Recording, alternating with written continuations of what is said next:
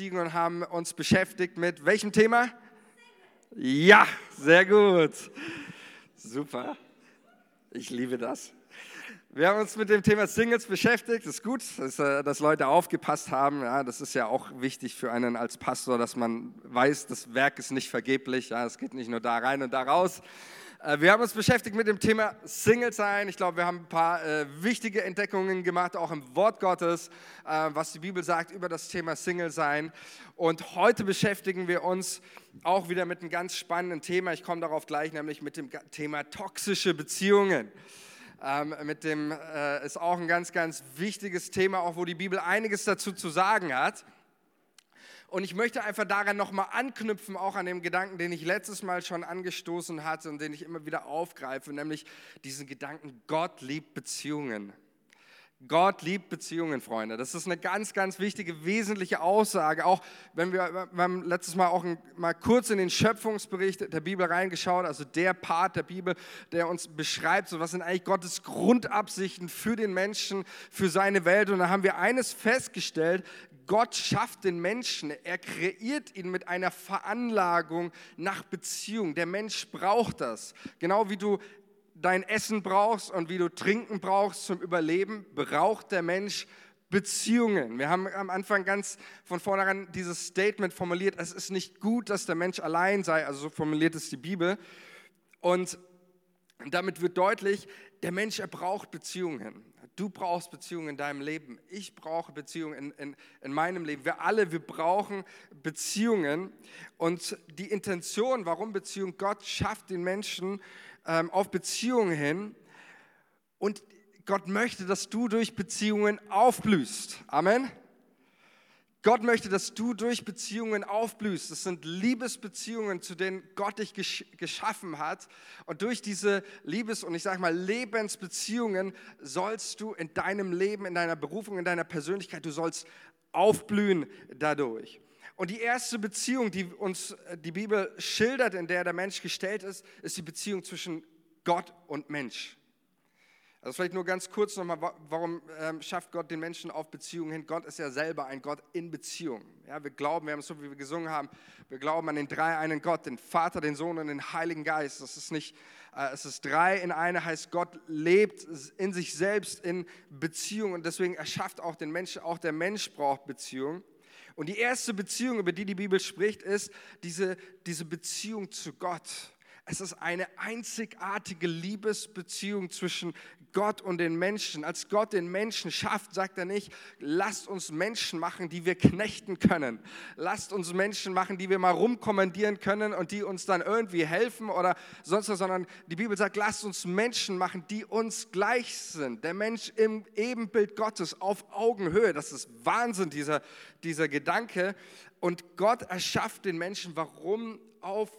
Aufgrund dessen, weil Gott ebenfalls in Beziehung ist, ein Gott, der sich sehnt nach Beziehung. Und, und in, dieser, in dieser Beziehung zwischen, zwischen Gott und Mensch soll der Mensch seine Lebensfülle finden. Das ist genau das, was, was die Bibel sagt. Und wenn du noch nicht in einer Beziehung zu Jesus stehst, dann möchte ich dir heute nahelegen, du kannst in eine Beziehung zu Jesus kommen. Jesus hat alles für dich getan, damit du eine Beziehung zu Gott, dem Vater im Himmel haben kannst. Amen. Alles hat er dafür getan. Und auch heute Morgen, wir haben es, äh, Stefan hat es auch schon gesagt, wir feiern hier keine Religion ab, wir feiern hier keine Veranstaltung ab, sondern das, was heute geschieht, ist eigentlich nur, wir arrangieren ein Date für dich. Und wir, wir sagen, da gibt es einen Vater im Himmel und er liebt dich. Und das, das, was ich heute dir sage, ist, da gibt es einen Vater im Himmel, der liebt dich, er möchte in Beziehung kommen und du bist hier an diesem Ort, ist er jetzt erfahrbar und er ruft dich, mit ihm in Beziehung zu treten. Und wir werden später das auch dann nochmal äh, ganz konkret machen, einfach indem wir gemeinsam beten. Ähm, aber die erste Lebensbeziehung ist die Beziehung zwischen Gott und Mensch. Dann gibt es die, die zweite äh, Beziehung auch, äh, den wir gelesen hatten, Adam, Gott erschafft Adam, dann sagt er, es ist nicht gut, dass der Mensch allein sei und er schafft ihm ein Gegenüber, er schafft Eva und die beiden ähm, bilden, sage ich mal, den ersten Menschen ab und, und Gott schafft auch da den Menschen für, für menschliche Beziehungen, zwischenmenschliche äh, Beziehungen. Und in, diesen, in dieser Ergänzung, Adam und Eva, sollen sie den Auftrag leben. Es, du brauchst Beziehungen, auch da ist wieder ähm, die, die Kernaussage. Und die Bibel sagt eigentlich überall immer wieder wird deutlich in diesen Beziehungen, zu, einmal natürlich zu Gott, aber auch untereinander ähm, und auch in der Ehe, wo auch ja hier auch darüber berichtet wird, findet der Mensch auch ein Stück Erfüllung ein Stück Lebensfülle und Ergänzung. Das heißt, es ist, wenn wir über Beziehung reden, reden wir über das Herzensthema Gottes. Ich glaube, es ist allen klar, oder? Wenn wir über Beziehung reden, reden wir über das Herzensthema Gottes. Und deswegen ist es auch nicht verwunderlich, dass das Erste, das allererste, wenn, wenn wir in die Bibel schauen, das allererste, was der Teufel tut, ist was? Er vergiftet die Beziehung. Das ist sein, sein, Grundding, wenn du äh, die Bibel aufschlägst. Das erste, er vergiftet die Beziehung. Das erste, was er tut, der Teufel kommt und er vergiftet die Beziehung zwischen Gott und Mensch. Und er kommt hin und äh, Gott hat Adam und Eva alles erlaubt. Äh, wirklich alles. Wenn wir da reinschauen, das ist die, die Fülle überhaupt, die ein Mensch leben kann. Gott sagt, du darfst von allen Bäumen, du darfst alles machen, jeden Traum, alles, was dein Herz begehrt. Nur eine einzige Sache darfst du nicht von diesem Baum ähm, der Erkenntnis essen. Und der Teufel kommt und was macht er? Er stellt, er stellt Gott in Frage. Sollte Gott gesagt haben, nein, nein, nein.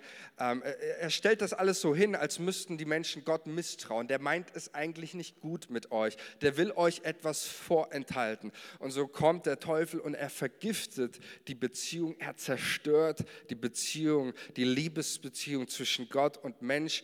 Und es gibt einen Riss, einen Beziehungsbruch. Ist aber nicht das Einzige, sondern wir, wir können eigentlich äh, uns alle Beziehungen anschauen. Auch das Verhältnis von Adam und Eva ist nach dem Sündenfall nicht mehr dasselbe. Die Bibel sagt eben auch, es spricht hier von, von Feindschaft. Sie spricht darüber dann, ähm, als Gott zu, zu Eva spricht, du wirst unter Schmerzen dein, dein, dein kind, Kinder gebären, wirst nach deinem Mann Verlangen haben, aber er wird dein Herr sein. Das finden wir im ursprünglichen Schöpfungsbericht nicht. Das ist eine Folge des Sündenfalls, zerstörtes, gestörtes Verhältnis auch zwischen Mann und Frau. Der Teufel vergiftet Beziehungen. Wir könnten weitermachen, wir könnten uns weiter, wir können schauen auf die Kinder von Adam und Eva. Wer kennt nicht die Geschichte zwischen Kain und Abel, der erste Brudermord? Auch hier Neid vergiftet die Beziehungen. Der Teufel hat ein ganz, ganz großes Interesse daran, Lebensbeziehungen, die eigentlich mit der Intention da sind, dass Menschen aufblühen, diese Beziehungen zu stören, zu zerstören und zu vergiften. Und deswegen finde ich das auch so toll. Das ist das Schöne, wenn wir über Jesus reden. Jesus kam, um zerbrochene Beziehungen wiederherzustellen. Amen. Jesus kam, um zerbrochene Gemeinschaft, kaputte Gemeinschaft wiederherzustellen. Sein erster Auftrag, Gott stellte die Gemeinschaft zwischen Gott und Mensch, die hat er wiederhergestellt. Gemeinschaft mit Gott ist möglich. Das ist die großartige Botschaft. Und Jesus möchte nicht nur die Gemeinschaft zu, zu Gott wieder erneuern, auch in unserem Herzen, sondern Gott stellt auch zwischenmenschlich Beziehungen wieder her zwischen Freunden, zwischen äh, Ehepaaren, zwischen Menschen. Das ist Jesus sein Anliegen, dass zerbrochene Beziehungen wiederhergestellt werden. Ich wünsche es dir für dein Leben, dass du erlebst, wie, wie Gott auch in deinem Leben vielleicht, wo Beziehungen kaputt sind, wie sie erneuert werden, wiederhergestellt werden und du erlebst, dass Beziehungen etwas Lebendiges sind. Aber nichtsdestotrotz, wir reden ja heute ähm, nicht über gesunde Beziehungen, wobei es geht natürlich auch um gesunde Beziehungen, aber der, der, Punkt ist mehr so, der Fokus liegt darauf, um auf toxische Beziehungen. Wir haben gesehen, der Teufel er möchte Beziehungen zerstören. Ähm, und mir geht es heute darum, dass du und dass wir erkennen, ja, wo, wo, sind, wo leben wir vielleicht in toxischen Beziehungen, wo üben andere Menschen einen toxischen Einfluss, also einen giftigen, einen zerstörerischen Einfluss auf unser Herz aus. Ich möchte aber nicht nur über andere sprechen, ich möchte auch über dich und mich sprechen. Amen. Das ist noch ein bisschen verhalten. Ich weiß, äh, weil das, äh, wir reden ja immer gerne über die anderen mehr. Ne? Es sind ja immer die anderen, die irgendwie äh, das Klima vergiften oder Beziehungen. Nein, ich glaube tatsächlich, jeder von uns trägt in sich das Potenzial, toxisch zu sein. Okay, ich werde euch noch überzeugen. Lasst uns mal 1. Korinther 15, 33 anschauen. Ich habe, ähm, ich habe euch nur den letzten Bibelvers habe ich euch mitgebracht. Das andere dürft ihr gerne nachlesen ihr, ähm, oder einfach auf euch wirken lassen. Ähm, da wird eine ganz wichtige Wahrheit, grundlegende Wahrheit aufgeführt. Da heißt es 1. Korinther 15, 33, habt ihr bestimmt schon mal gehört, das ist auch ein Sprichwort, äh, kennen die meisten auch ohne die Bibel. Da heißt es, lasst euch nicht verführen, schlechter Umgang verdirbt gute. Richtig. Also das, was Paulus hier schreibt hier an die Korinther und das, was er deutlich macht, ist, Leute, passt auf, lasst euch nicht abbringen, ähm, lasst euch nicht verführen, denn schlechter Umgang, also da steht im, im Griechischen das Wort homilia, also die, die Gemeinschaft, äh, schlechte, eine schlechte Gemeinschaft, ein schlechter äh, oder ein Umgang mit Leuten verdirbt, und dann steht das Wort gute, da steht Ethos, also Charakter, verdirbt letztendlich nicht nur deine Verhaltensweisen, sondern verdirbt dein Herz. Und das wiederum hat Einfluss auf das, was du tust. Also Paulus sagt hier wörtlich, schlechte Gesellschaft zerstört den guten Charakter. Und ich glaube, das ist erstmal ein wesentlicher Punkt, den ich mir bewusst sein muss, wenn, ich, wenn wir über toxische Beziehungen sprechen, ist, dass die Gemeinschaft, die du hast, die Beziehungen, die, die du lebst, haben einen enormen Einfluss auf deine Persönlichkeit. Ne? Sicherlich kennt ihr das Sprichwort, kennt das jemand von euch? Zeig mir deine Freunde und ich zeig dir, wer du bist. Hat das schon mal jemand gehört? Zeig mir deine Freunde und ich zeig dir, wer du bist. Also im Sinne von, deine Freunde bestimmen letztendlich, wer du wirst. Ich erlebe das immer wieder, sowohl ähm, negativ als auch positiv. Ja, erstmal ähm, ein, ein Negativbeispiel, dann machen wir das Positivbeispiel.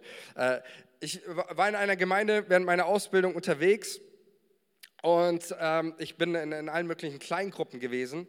Und es gab eine Kleingruppe, da war jedes Mal so ein schlechtes Klima. Da wurde immer nur gemeckert und geschimpft über alles, über die Gemeinde, über den Pastor, über die Leitung. Äh, ich weiß gar nicht, warum die sich getroffen hatten, aber irgendwie hatten die Spaß daran. Und dann kam äh, ne, jemand, äh, eine neue äh, Frau in die Gemeinde, frisch bekehrt, kam aus dem esoterischen Bereich, hat ihr Leben Jesus gegeben, hat einen Neuanfang gemacht und sagte dann irgendwann zu mir, ja, ich gehe jetzt in die Kleingruppe, genau die, wo ich war. Und ich sagte so, oh, wir haben doch so viele Kleingruppen, willst du dir nicht eine andere aussuchen? Und so, nein, irgendwie, ich will da jetzt rein. Und dann, äh, weil ich sage, jede Kleingruppe hat auch immer ihre Stärken, ne? das ist überhaupt keine Frage. Und dann, ähm, dann kam sie da rein und es hat keine drei Wochen gedauert da hat sie schon genauso geredet. Da war sie schon genauso eine Meckerliese wie alle anderen in dieser kleinen Gruppe. Und ich bin sehr froh, dass sie nach einiger Zeit irgendwann dann auf mich zukam und äh, zu mir sagte, du, ich bin da raus, weil ich gemerkt habe, irgendwie bringt das mich nicht weiter in meinem Leben und in meiner Nachfolge mit Jesus. Und das fand ich sehr, sehr super, dass ihr das ähm, gezeigt wurde, wie auch immer. Aber woran deutlich wird, äh, schlechte Gemeinschaft, die prägt uns. Ähm, lass uns mal äh, Galater 2, 11 äh, lesen. Ich, ähm, weil das ist so ein, so ein, biblisches Beispiel auch dafür, und das finde ich einfach so schön, äh, dass selbst äh, den Aposteln sowas passiert ist. Das schreibt er Paulus an die Galater über einen Konflikt, den er mit Petrus hatte. Da schreibt er folgendes. Ähm, als aber Kephas, das ist Petrus, nach Antiochia kam, widerstand ich ihm ins Angesicht, denn er hatte sich ins Unrecht gesetzt. Denn bevor einige von Jakobus kamen, also Jakobus war auch ein Leiter der, der ersten Kirche, die waren, wenn man auch mal seinen Brief liest, Jakobus, die waren ziemlich straight drauf. So, ne? Also das waren so die, die, die, die Hardliner und äh, wahrscheinlich hatte man vor denen ziemlich Respekt. So, ne? Und da kommen einige Leute von Jakobus, kamen die und Petrus, er aß mit den Heiden. Als aber die Leute von Jakobus kommen, kamen, zog er, also Petrus, sich zurück und sonderte sich ab, weil er die aus der Beschneidung fürchtete. Also die Christen, die ursprünglich Juden gewesen waren, vor denen hat er auf einmal Angst bekommen. Oh Mann, ey, was denken die jetzt von mir, wenn die mich da sehen, mit diesen Heiden zusammen essen? Das war ein No-Go in der damaligen äh, Gesellschaft. Und dann schreibt Paulus weiter, und mit ihm heuchelten auch die anderen Juden, sodass selbst Barnabas verführt wurde, mit ihnen zu heucheln. Also Paulus setzt dann noch einen drauf und sagt nicht nur Petrus und Petrus, das war schon ein, äh, ein Charakter, ein besonderer Mann, aber Barnabas war scheinbar bei Paulus einen ganz, ganz hohen Ansehen, war für ihn generell auch in der Missionsreise eine wichtige Persönlichkeit. Ähm, und er sagte, selbst Barnabas hat sich von dieser Gemeinschaft mitreißen lassen. Und so ist das. Gemeinschaft, schlechter Umgang verdirbt gute Sitten, äh, wird, wird sehr deutlich. Und mir, mir macht das ähm, extrem viel, viel Mut, weil ich glaube, äh, dass wenn, äh, wenn Petrus und Barnabas sowas passiert ist, dann muss mich das persönlich nicht entmutigen, wenn mir sowas auch mal passiert, oder? Ich glaube, der Unterschied ist nur der, wir lassen uns, und deswegen ist ja auch gut, hier Paulus seine Korrektur und dann das Herz, es kommt wieder auf, auf die Spur. Und wir wissen auch, Petrus, ich weiß, da muss man öfters mal hinhalten, wenn es um Fehler geht, aber er ist einfach ein gutes Beispiel, äh, weil er ein Mann ist, der immer auch an sich arbeitet und äh, das nicht einfach sagt, naja, ist halt so, sondern wir sehen dann später, dass Petrus zu den Heiden geht und ohne Furcht den, äh, den, den Nichtjuden das Evangelium predigt und ihm das völlig egal ist, was andere Menschen dann über ihn denken. Er hat eben auch eine Entwicklung durchgemacht, wie jeder von uns. Ähm, und deswegen die Gemeinschaft, mit der wir unterwegs sind, ähm, die prägt uns. Ich habe auch um ein Positivbeispiel zu nennen, ich war jetzt die Woche von, von Montag bis Freitag, war ich auf den Neupastorentagen, also äh, des BFP, unseres Bundes, wo ich äh, Pastor bin. Und auf diesen äh, Neupastorentagen, da kamen insgesamt ähm, waren das jetzt, also alle Neupastoren, die in den letzten Jahren äh, ordiniert worden sind, in den letzten drei Jahren. Und es waren dann insgesamt 74 Pastoren da. Und es war einfach so eine geniale Gemeinschaft. Ich habe es vorhin gesagt, zuerst denkt man immer so, boah, kein Bock darauf, jetzt eine Woche lang da Seminar und irgendwie so, äh, so ein Pflichttermin, ja, den musst du teil, daran teilnehmen, sonst verlierst du deine Lizenz äh, als Pastor.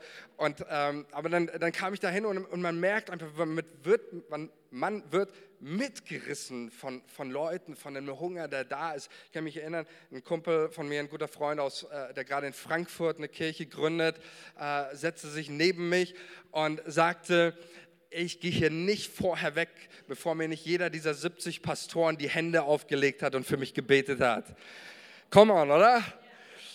Und ich, das ist einfach so diese Gemeinschaft, die inspiriert, wo ein Hunger da ist, wo ein Glaube da ist, wo man nicht sagt, sich rein, so, ach komm, mal gucken, was hier passiert und so. Ja? Und natürlich, wir kennen das alle, aber man kann sich aufraffen und sagen, hey, wir erwarten etwas, wir glauben etwas, wir beten für etwas.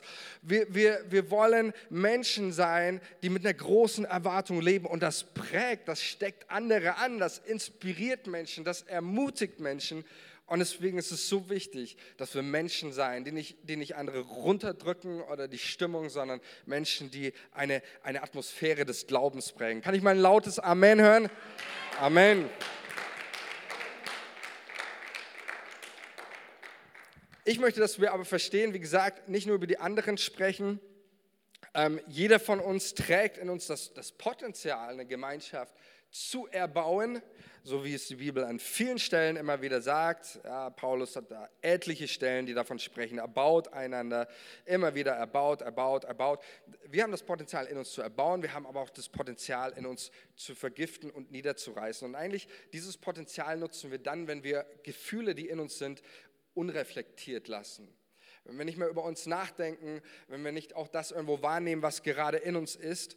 Und deswegen ähm, ist das so, so ein Punkt, toxisch kommt eigentlich, wenn man toxisch ist, es kommt immer aus einem Defizit.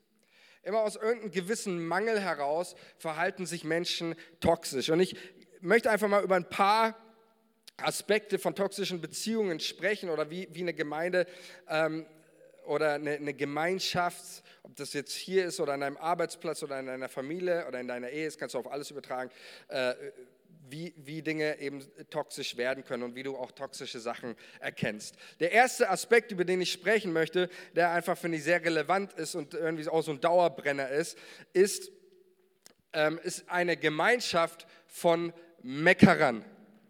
Kennt ihr so Leute, die ständig meckern? Egal was, was ist, du zeigst ihnen eine weiße Wand, sie finden den schwarzen Punkt. Da gibt es ja echt ein paar. Okay, äh, sie finden den schwarzen Punkt an, an, der, an der Wand. Ähm, du zeigst ihnen, ähm, du gibst ihnen eine Suppe, sie finden das Haar in der Suppe. Es gibt immer irgendwas zu nörgeln, zu meckern, zu mimosern, wenn irgendwas nicht passt. Entweder äh, was, was äh, die, die Predigt, war es die Predigt nicht, dann waren es die Schuhe vom Prediger, war es die Schuhe nicht vom Prediger, dann war es die Musik, war es die Musik nicht, dann war es die blöde Schwester, die zu mir das oder jenes. Es gibt immer irgendwas zu nörgeln und zu meckern, so richtig pessimistisch. Kennt das jemand von euch? Solche Leute? Ihr müsst echt in einer heiligen Umgebung leben. Also, wenn ich mal ganz ehrlich bin, vielleicht müssen wir mal andersrum fragen, vielleicht gehen da mehr Hände nach oben. Wer kennt das denn von sich selber? Danke, Leute. Ich kenne das auch von mir selber. Ja? Wer hat nicht immer in den letzten Tagen, in den letzten Wochen gemeckert? So, natürlich kenne ich das. Ich habe ich hab, ich hab auch gemeckert in den letzten Tagen. Ähm, wir kennen das und ich glaube der, tatsächlich, deswegen geht es erstmal darum, auch andere und sich selbst zu verstehen. Auch ähm, so etwas entsteht meistens aus einem Defizit, aus einer Frustration, aus einer Verbitterung, aus einer Enttäuschung. Ähm, oft Menschen, die meckern, hat eigentlich oft eine Ursache. Meistens geht es ihnen gar nicht um die Sache, sondern meistens wollen sie gehört werden und, und äh, erwecken dadurch Aufmerksamkeit auf sich. Und es ist mir wichtig, dass wir sowas wissen, weil wir wollen ja, wir wollen ja eine Veränderung, sowohl in unserem eigenen Herzen als auch Beziehungen, die wir leben. Wir wollen ja eine Veränderung bewirken. Und ich glaube, zu einer Veränderung braucht es immer erstmal auch ein gewisses Selbstverständnis. Ich glaube aber, dass gerade auch das, dieses Thema äh, Meckern, ist etwas, was unsere Gesellschaft so grundsätzlich echt das Potenzial hat zu vergiften. Und es ist mir ein Anliegen, dass du eines für dich verstehst. Ähm, es geht ja nicht darum, irgendwie immer nur alles, die, die, die Welt rosa-rot zu malen, sondern es geht mir darum, zu, dass du verstehst, äh, woher dein Gemecker kommt und dass das Gemecker Potenzial hat zu vergiften. Oft ist so, so eher ein Punkt, dass wenn, wenn Leute, die ständig meckern und man, man weist sie darauf hin und sagt, du, gibt es doch irgendwas Positives, kommt manches Mal so eine Antwort wie, naja, ich sag doch nur, wie es ist. Ich sag doch nur meine Meinung. So. Ich sag doch nur, wie, wie, wie es wirklich, wie der Zustand dieser wirklichen Welt ist. Und ich sage dir eines, das klingt vielleicht irgendwie ein bisschen logisch, vielleicht klingt es auch ehrlich, ist es aber überhaupt nicht, es ist einfach nur unreif. Einfach nur unreif. Es gibt mal, jemand hat mal gesagt, Jakobus sagt eigentlich exakt dasselbe. Ähm, hat, jemand hat mal gesagt ähm, zu, zu Leitern, äh, aber das gilt für, letztendlich für jeden Christen, sagte, du musst lernen als Leiter, die Menschen vor deinen Launen zu schützen. Und das ist, glaube ich, nicht nur ein guter Tipp als, als Leiter, sondern es ist ein guter Lebenstipp. Ja, Jakobus sagt einmal, da spricht er über, über die Zunge und über die Macht der Zunge und er sagt auch über sie ähm, im Jakobusbrief, äh, da, da, lesen wir Folgendes, ähm, da sagt Jakobus, siehe ein kleines Feuer, welches ein Wald anzündet. Auch die Zunge ist ein Feuer, eine Welt voll Ungerechtigkeit ist die Zunge unter unseren Gliedern. Sie befleckt den ganzen Leib und setzt das ganze Leben in Brand und ist selbst von der Hölle entzündet. Also spricht darüber dann nochmal, ähm, schreibt den Christen, äh, geht um das, was wir sprechen, das, was wir sagen. Und das, was seine Hauptaussage ist, ein reifer Christ hat seine Zunge, so gebraucht dieses Bild eines von einem Pferd, dass du den, äh, diese Zügel anlegst. So sagt Jakobus, ein reifer Christ kann seine Zunge beherrschen. Und es ist genau das, diese Aussage ähm, von schütze Menschen äh, vor deinen, deinen Launen. Und ich glaube, das ist eine ganz, ganz wichtige Sache, das ist eine Sache, die ich mir so oft zu Herzen nehme. Und es ist mal ganz, ganz wichtig. Nein, man muss nicht immer sagen, wie die, wie die Wahrheit, wie die Tatsachen in deinem Herzen aussehen.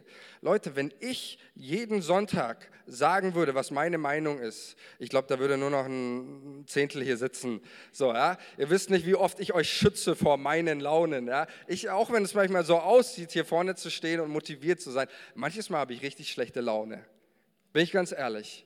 Aber ich habe eines gelernt, Menschen zu schützen vor meinen eigenen Launen, vor meinen eigenen unreflektierten Gedanken. Ja, und ich glaube, das ist eine ganz, ganz wichtige Sache, wo wir alle lernen können. Ähm, wenn du in dir etwas verspürst, dann, ist es, dann darfst du darin wachsen, darin reifen, indem du die Frage stellst, das, was ich jetzt sage, es, ist die, die große Frage, nicht ist es die Wahrheit, sondern erbaut es den anderen. Das ist das, was, was Paulus sagt. Er sagt. Es kommt nicht auf die Wahrheit, es kommt darauf, er baut es den anderen. Und ich glaube, deswegen jeder von uns hat das Potenzial und möchte uns ermutigen, Menschen zu sein, die, bevor sie, wie Jakobus hier sagt, bevor irgendwas über deine Zunge, über deine Lippen kommt, sich die Frage zu stellen, erbaut es den anderen, dient es Jesus, dient es seiner Kirche, dient es seinen Auftrag, dient es meinem Arbeitgeber, dient es meinen, äh, meiner Firma, in der ich arbeite? Oder zerstört es, sät es Misstrauen, selbst wenn es der Wahrheit entspricht. Das ist nicht das Entscheidende, sondern das Entscheidende ist, erbaut es. Denn so sagt es Paulus, ihr sollt darauf schauen, was den anderen erbaut. Ja, also Mecker, Meckerei, äh, sei jemand, der, der einfach da schaut, auch die Beziehungen, sowohl andere zu dir als du selbst, äh, das zu unterbinden und darauf zu fokussiert zu sein, das auszusprechen, darüber zu reden, was er baut.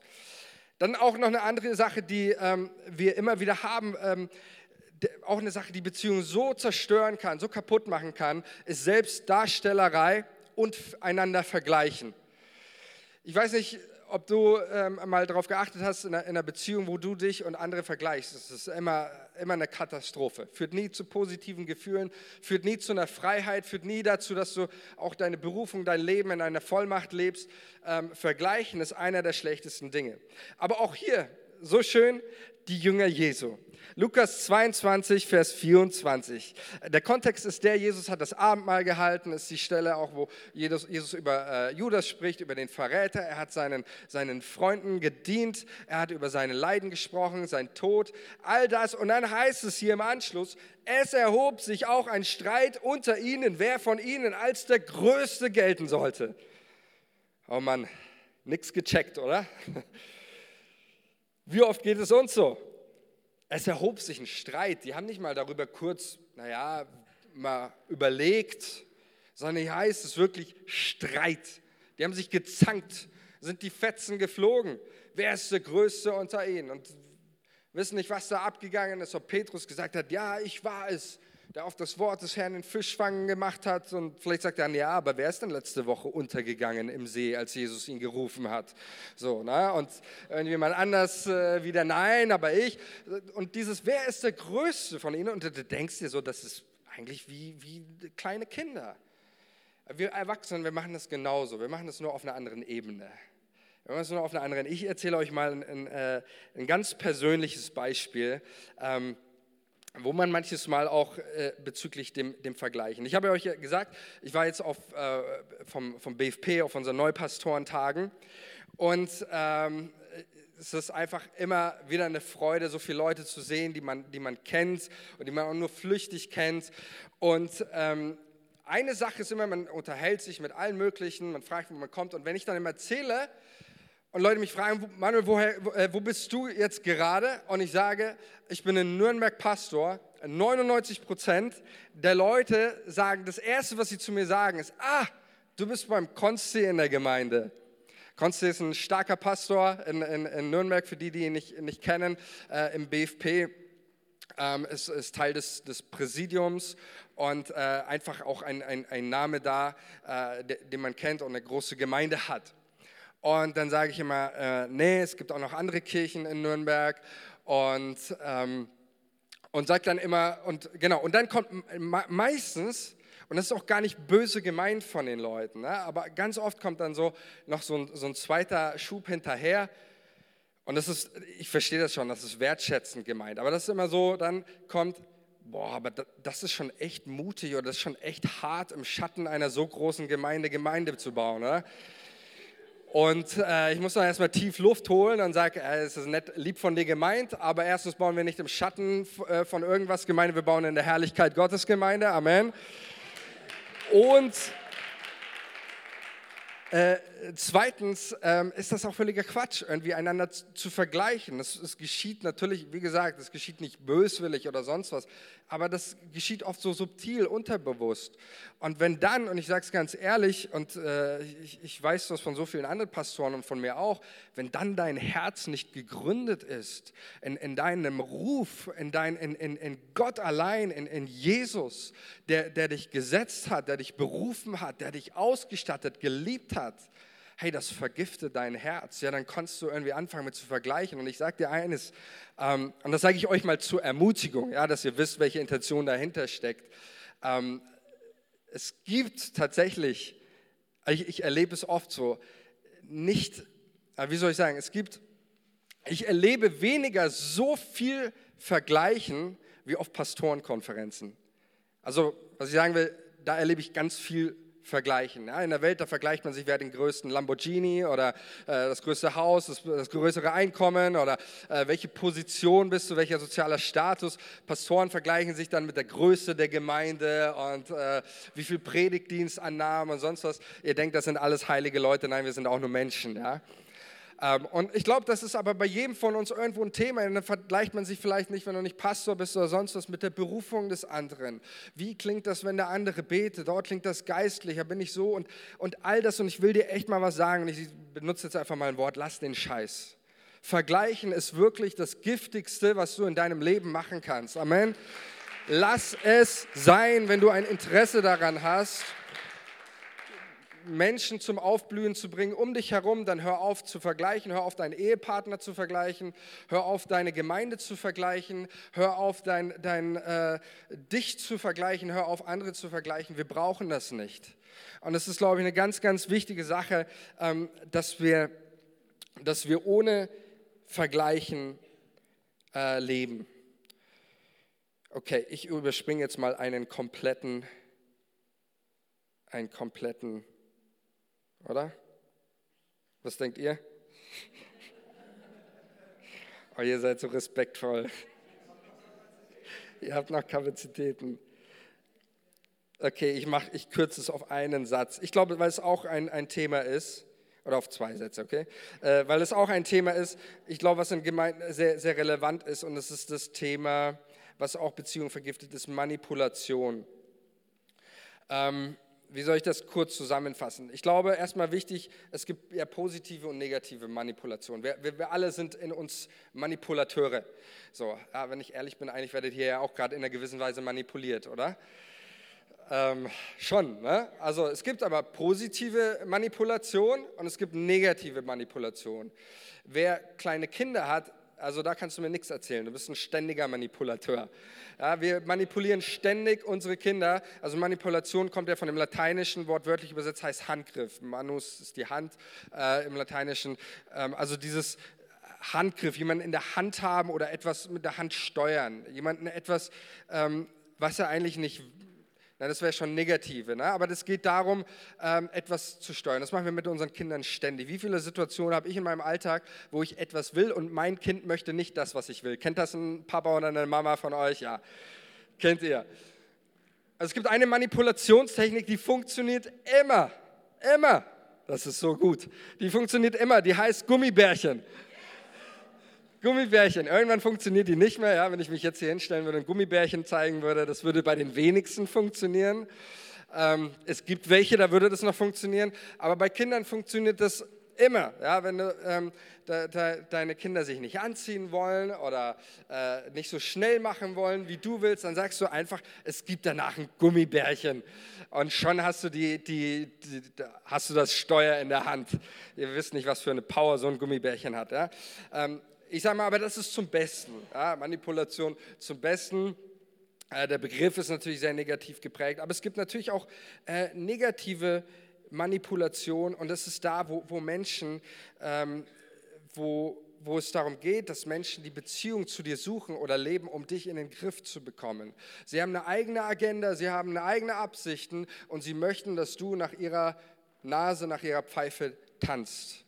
Einer dieser Beispiele haben wir in Johannes 6, Vers 15, ähm, bringt es genau auf den Punkt, wo Menschen Jesus manipulieren wollten. Johannes 6, Vers 15.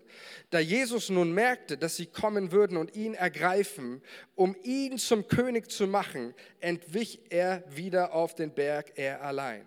Richtig interessant. Wir denken uns, hey Jesus, wo, wo, ist das Problem? Du bist doch König gewesen. Die Bibel sagt uns von Anfang an, er ist der König der Juden. Die Sternleute sagen, wir sind gekommen, um den König der Juden anzubeten. Äh, Jesus ist König. Und Jesus hat es geliebt dort, wo Menschen das erkannt haben und ihr Leben ihm anvertraut haben. Aber Jesus erkannte, ihre Vorstellung von König ist nicht seine Vorstellung von König. Und da heißt es hier, sie wollen, dass sie kommen würden und ihn ergreifen und ihn zum König, das ist genau diese Manipulation, ihn ergreifen, in der Hand haben und ihn zum König machen. Sie hatten ihre Vorstellung. Jesus hat das durchschaut und er hat das nicht mit sich machen lassen. Er entwich ihnen wieder. Erkenne da, wo Menschen manipulativ in deinem Leben unterwegs sind. Das ist manch oft auch verbunden, Menschen, die dir ständig ein schlechtes Gewissen machen, Menschen, die dir äh, ständig Schuldgefühle einreden. Ähm, aber auch wenn Menschen, das ist auch ein Aspekt, wenn Menschen dich, achte auch da mal drauf, wenn Menschen dich übertrieben feiern und loben. Ähm, keine Frage, Lob, Anerkennung, Wertschätzung ist eine Tugend, eine Eigenschaft, die die Bibel ständig lehrt und auch wenn wir Paulus anschauen, immer wieder praktiziert. Äh, wir auch als Kirche, wir können darin wachsen, einander wertzuschätzen, einander zu loben, einander zu, zu ehren. Ähm, ist so, so, so wichtig. Ähm, wen, wen könnten wir mal einen Applaus geben? Komm, den, den, den Kuchenteam, oder? Lass uns mal den Kuchenteam einen fetten Applaus geben. Dem Kaffeeteam. Ihr seid so großartig. Und dieser Applaus soll nicht nur, nur ein Moment sein äh, hier im Gottesdienst, sondern das darf eine Haltung in uns werden. Ähm, Menschen, die, die, die Gott dienen, die seiner Kirche dienen, immer wieder auch Danke zu sagen und das wertzuschätzen und zu loben. Das ist überhaupt für mich keine Frage. Es gibt aber auch Menschen, wo du merkst, da ist ganz viel Lob und das hat eigentlich überhaupt keine, keine Basis. Und einer dieser ähm, dieser Beispiele finden wir auch in Bezug auf Jesus, ähm, wo man merkt, das Lob hat, ein anderes, hat eine andere Intention. Da steckt etwas anderes dahinter. Und äh, überleg das auch in deinem Leben. Da, wo Menschen dich loben, frag mal, ist es begründet? Ist es deshalb, weil der Mensch mich hier gerade wertschätzt oder gern hat oder weil ich was gut gemacht habe? Dann, dann super, dann go for it. Oder ist es vielleicht deshalb, weil irgendjemand eine Intention mit dir hat? Weil irgendjemand eine Agenda hat, weil jemand weiß, wie er Sympathien wecken kann. Und ich möchte mit euch schnell eine Stelle lesen, Markus 11, 7, da heißt es, der Einzug Jesu in Jerusalem ist für mich die Paradestelle hierfür. Da heißt es, und sie führten das Füllen zu Jesus, legten ihre Kleider darauf, setzten sich darauf. Und viele bereiteten ihre Kleider, also jetzt beim Einzug Jesu in Jerusalem, viele bereiteten ihre Kleider auf den Weg. Andere aber grüne Zweige, die sie auf den Feldern abgehauen hatten. Und die vorangingen und die nachfolgten, schrien, Hosianna, gelobt sei der, der kommt in den Namen des Herrn, gelobt sei das Reich unseres Vaters David, der da kommt, Hosianna in der Höhe. Und er, also Jesus, ging hinein nach Jerusalem in den Tempel und er besah ringsum alles und am späten Abend ging er hinaus nach Bethanien mit den Zwölfen. Was hat das hier mit Manipulation zu tun? Leute, das ist krass. Es gibt eigentlich keine Stelle im Neuen Testament, wo Jesus nicht so hart gefeiert wird. Die Leute rasten aus, sie ziehen ihre Klamotten aus, legen sie auf die Straße, brechen Palmenzweige ab, legen sie nieder, fangen Lobgesänge an. Hosiana sei dir, Davids Sohn. Richtig in Jubel brechen die aus. Leute, es sind dieselben Leute, die fünf Tage später schreien, kreuzigt ihn. Dieselben Leute. Wisst ihr warum? Vers 11 sagt es uns. Jesus ging hinein nach Jerusalem. Drei Jahre hat er gewirkt. Jetzt waren alle Erwartungen auf ihn, alle Augen. Was kommt jetzt? Wird er endlich, die Volksmassen hat er gesammelt, die sind ihm nachgefolgt. Wird er jetzt endlich die Königsherrschaft ausrufen? Und dann lesen wir hier, und er ging hinein nach Jerusalem in den Tempel und er besah alles ringsum alles. Und spät am Abend ging er hinaus nach Bethanien. Der hat nichts gemacht nach Jerusalem ist der Ort in der Bibel. Und die erste Begegnung, zumindest hier im äh, Lukas-Evangelium, was Jesus in Jerusalem tut, nichts. Er sieht sich um, er hält nicht mal eine Predigt, nicht mal irgendjemand heilt er, sondern tut nichts. Das, das ist schon so provokativ hier formuliert, dass eigentlich jemand sich denken muss. Also irgendwie, und genau das ist der Punkt. Sie haben Jesus gefeiert, sie haben ihn gelobt, weil sie dachten, mit ihm kommt der große Veränderung, mit ihm wird alles anders. Sie hatten ihre Vorstellung, sie hatten ihre Agenda, aber als er ihre Agenda nicht erfüllt hat, haben sie ihn pam fallen lassen. Kreuzigt ihn, weg mit ihm. Und das ist auch etwas Typisches, wo ich dich einfach bewahren möchte und sage, achte mal darauf. Nicht alles Lob, was kommt, ist reines Lob sondern hinter manchen stecken verdeckte Manipulationen. Und deswegen möchte ich dich ermutigen, auch für uns, sei jemand, ähm, der Menschen wirklich, äh, der nicht Menschen manipuliert, sondern äh, oder schmeichelt oder sonst was, äh, nur damit du deine Agenda umsetzen kannst, sondern sei jemanden, der, der, der ehrlich andere aufbaut und ermutigt und stärkt und vorangeht. Amen. Und der letzte Aspekt, Titzer, du darfst schon mal nach vorne kommen. Ich möchte mit euch den letzten Aspekt anschauen. Und diesen Aspekt finden wir im Kampf David gegen Goliath oder der überschrieben ist mit dem Kampf David gegen Goliath. Ich finde es so interessant, wenn wir diese Stelle lesen, weil in diesem Kapitel 16, 17 oder 17 allein äh, wird eigentlich ständig immer nur über den Kampf David und Goliath gesprochen. Und es geht in diesem, diesem Kampf, in dieser Kapitel äh, 17, geht es überhaupt nicht nur um diesen Kampf zwischen David und Goliath. David, das ist eigentlich der einzige Kampf, den David sich aussucht. Der einzige Kampf, den David sich aussucht, ist der Kampf gegen Goliath. Den will er haben. Aber David musste noch viel mehr andere Kämpfe vorher durchmachen. Und ich möchte mit euch mal 1. Samuel 17, 26 lesen, weil hier wird auch etwas deutlich über ähm, toxische Beziehungen oder toxische Menschen. Da heißt es, da sprach David, David kam zu den, ähm, zu den Schlachtreihen, die, waren, die Israeliten waren gerade im Kampf mit Israel. Und die Bibel sagt uns jedes Mal, wenn, wenn äh, das Volk Israel Goliath gesehen haben, sind die alle weggerannt, weil sie Angst hatten. Und dann kommt dieser Hirtenjunge David ähm, und er sprach zu den Männern, die bei ihm standen, was wird man dem tun, der diesen Philister erschlägt und die Schande von Israel wendet? Denn wer ist dieser unbeschnittene Philister, der die Schlachtreihen des lebendigen Gottes verhöhnt? Da sagte ihm das Volk wie vorher, so wird man dem tun, der ihn erschlägt. Und als Eliab, sein ältester Bruder, ihn reden hörte mit den Männern, wurde er zornig über David und sprach, Warum bist du hergekommen? Wem hast du die wenigen Schafe dort in der Wüste überlassen? Ich kenne deine Vermessenheit wohl und deines Herzens Bosheit. Du bist nur gekommen, um im Kampf zuzusehen. David antwortete, was habe ich denn getan?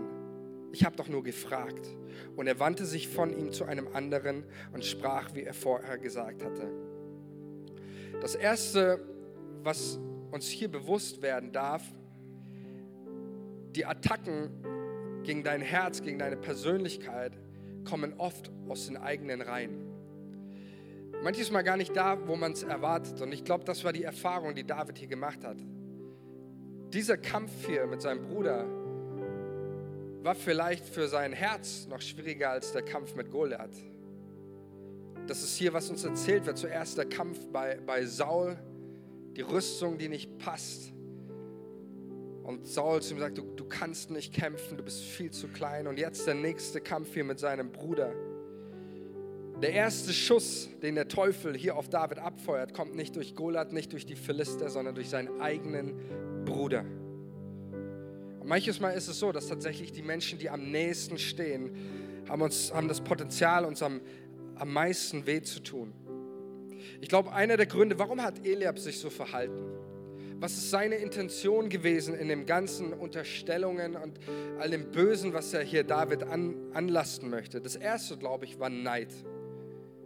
Eliab war neidisch.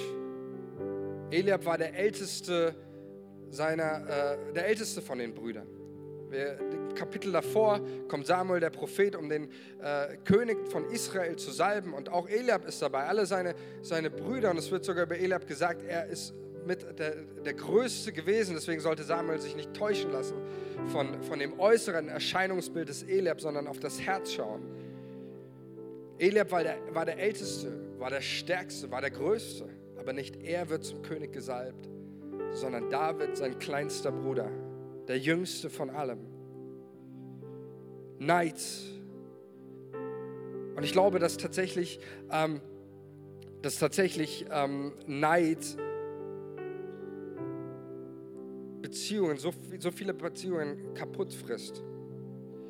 Das zweite war aber auch dieser Aspekt von erfolglos zu sein, dieser un unreflektierte Verbitterung. Die Israeliten, die sind die ganze Zeit abgehauen. Seine Aufgabe wäre es eigentlich gewesen, standzuhalten und mit dem Volk Israel gegen die Philister zu kämpfen. Aber sie sind die ganze Zeit abgehauen. Jetzt kommt dieser kleine Bruder hin und sagt, komm, lass uns, lass uns mal einen neuen Gedanken denken. Wie wäre es, wenn wir Goliath platt machen? Und das stört ihn. Das stört ihn, es nervt ihn, es trifft. So aus einem Defizit heraus redet er. Und für mich ist genau das ein Bild, was oft passiert in, in Beziehungen. Man macht den anderen schlecht und runter. Ja eine, können wir noch mal ganz kurz diesen Vers hier ähm, diese, diese, diese Vorwürfe, wem hast du die Schafe überlassen? Ich kenne deine Vermessenheit, die Bosheit deines Herzens. Du hast eigentlich nur Gutes im Sinn, aber jemand anders unterstellt dir die negativsten und bösesten Absichten. Und ich glaube, dass das auch ein Bild dafür ist, wie, wie Beziehungen kaputt gemacht werden. Wie viel, ich denke mir auch in, in, gerade in Kirche, wie viele Träume wurden kaputt geredet? Wie viele, wie viele Träume wurden kaputt diskutiert? Wie viel Ambitionen, wie viel Glaube wurde im, im Keim erstickt, weil Menschen irgendwie andere runtermachen, schlecht machen? Weil unreflektierte Gefühle, unrefle unreflektiertes Verlangen, ich möchte der Größte sein. Ich möchte eigentlich derjenige sein, der das hier irgendwie verändert. Es gärt in dir. Und ich glaube, dass, dass Neid nichts zerstört mehr als Beziehungen, als Neid. Und heute ist ein Moment auch, wo ich auch für dich beten möchte, dass du dich von diesen Dingen trennst. Dass du selber für dich sagst, ich möchte nicht neidisch sein. Und Leute, ich weiß das. Ich weiß aus meinem eigenen Herzen, meine eigenen Lebenskämpfe, wie hart es manchmal ist, wenn du einen, einen Traum hast, ein, ein, ein Lebenstraum, eine Verwirklichung, du betest dafür, du, du, du kämpfst dafür und es funktioniert nicht. Und dann kommt irgendjemand anders zu dir und erzählt dir ein Zeugnis, wie Gott das, was du eigentlich, woran du schon Jahre am Kämpfen bist, in zwei Sekunden getan hat. Kennst du sowas? Natürlich ist in uns da ein Gefühl, das irgendwie dagegen aufsteht und sich fragt, warum bei mir nicht. Aber es ist so wichtig, dass du in deinem Herzen Entscheidung triffst. Ich lasse Neid in meinem Herzen nicht zu. Ich freue mich an dem Erfolg eines anderen und an dem Segen eines anderen, auch wenn es mir vielleicht gerade nicht gut geht. Können wir das? Ich wünsche es mir, ich bete dafür. Bekämpfe den Neid in deinem Herzen. Und lass auch Neid von anderen nicht zu. Es gibt so ein Sprichwort, das sagt, ähm, dass, dass du gute Freunde daran erkennst, wie Menschen mit dir umgehen, ähm, wenn du, wie Menschen mit dir umgehen, wenn du in, in schlechten Zeiten bist, wenn du Schwierigkeiten hast. Ich glaube, es ist nur eine Halbwahrheit. Du erkennst auch Menschen vor allem daran und gute Freunde vor allem daran, ähm, wie sie reagieren, wenn du Erfolg hast. Achte mal darauf, wie reagieren Menschen um dich herum, wenn du über deinen Erfolg sprichst. Nicht nur über deine Niederlagen, sondern da kriegst du viel Mitleid und alles schön und gut. Aber wenn du über Erfolg sprichst, wie reagieren die Menschen um dich herum? Freuen sie sich mit dir und sagen, hey, super, ich bete dafür, dass du noch mehr erfolgreich bist oder schmälern sie das ab? Naja, halt mal den Ball flach. So toll ist das gar nicht und sonst was. Ich glaube, es ist so wichtig, dass wir das erkennen. Und dann ist jetzt, der, der, ähm, wie, du, wie du damit umgehen kannst. David gibt uns, wenn wir den letzten, nochmal die letzte Folie äh, da lassen, die gibt dir die Antwort. Äh, für mich das Bild Vers 30. Und er wandte sich von ihm zu einem anderen. Das ist für mich ein Bild zu sagen, ich wende mich ab von toxischen und ich, ich, ich rede das Gute. Das ist das, was David getan hat. Er hat mit ihm nicht diskutiert über seine Intention. Er hat sich hier nicht erklärt, David, gesagt, hey du Eliab, schau mal, eigentlich ist es so und so. Er hat einfach den Rücken zugekehrt und, und hat sich dem anderen zugewendet. Und ich möchte dich ermutigen, wende Toxischen den Rücken zu. Ob das in deinem eigenen Herzen ist oder in Beziehungen anderer, wende den Rücken zu und wende dich hin zu Jesus. Nur wenn unser Herz voll ist von Jesus, nur wenn unser Herz an ihm an dieser Quelle ist, dann leben wir nicht mehr aus Defiziten, sondern einer Fülle. Dann brauchst du dich nicht vergleichen mit anderen. Du kennst deine Identität in Christus. Du weißt, wer du bist. Du hast es nicht nötig, dich irgendwie schlecht machen zu lassen. Du lebst aus einer Fülle, nicht aus einem Defizit und wirst jemand, der diese Stimmung überall, wo du hinkommst, die Atmosphäre positiv prägt. Amen. Komm, ich möchte für dich beten und ich segne, du bist eingeladen, nochmal aufzustehen. Und wir wollen einfach diese Zeit nehmen, jetzt auch im Lobpreis.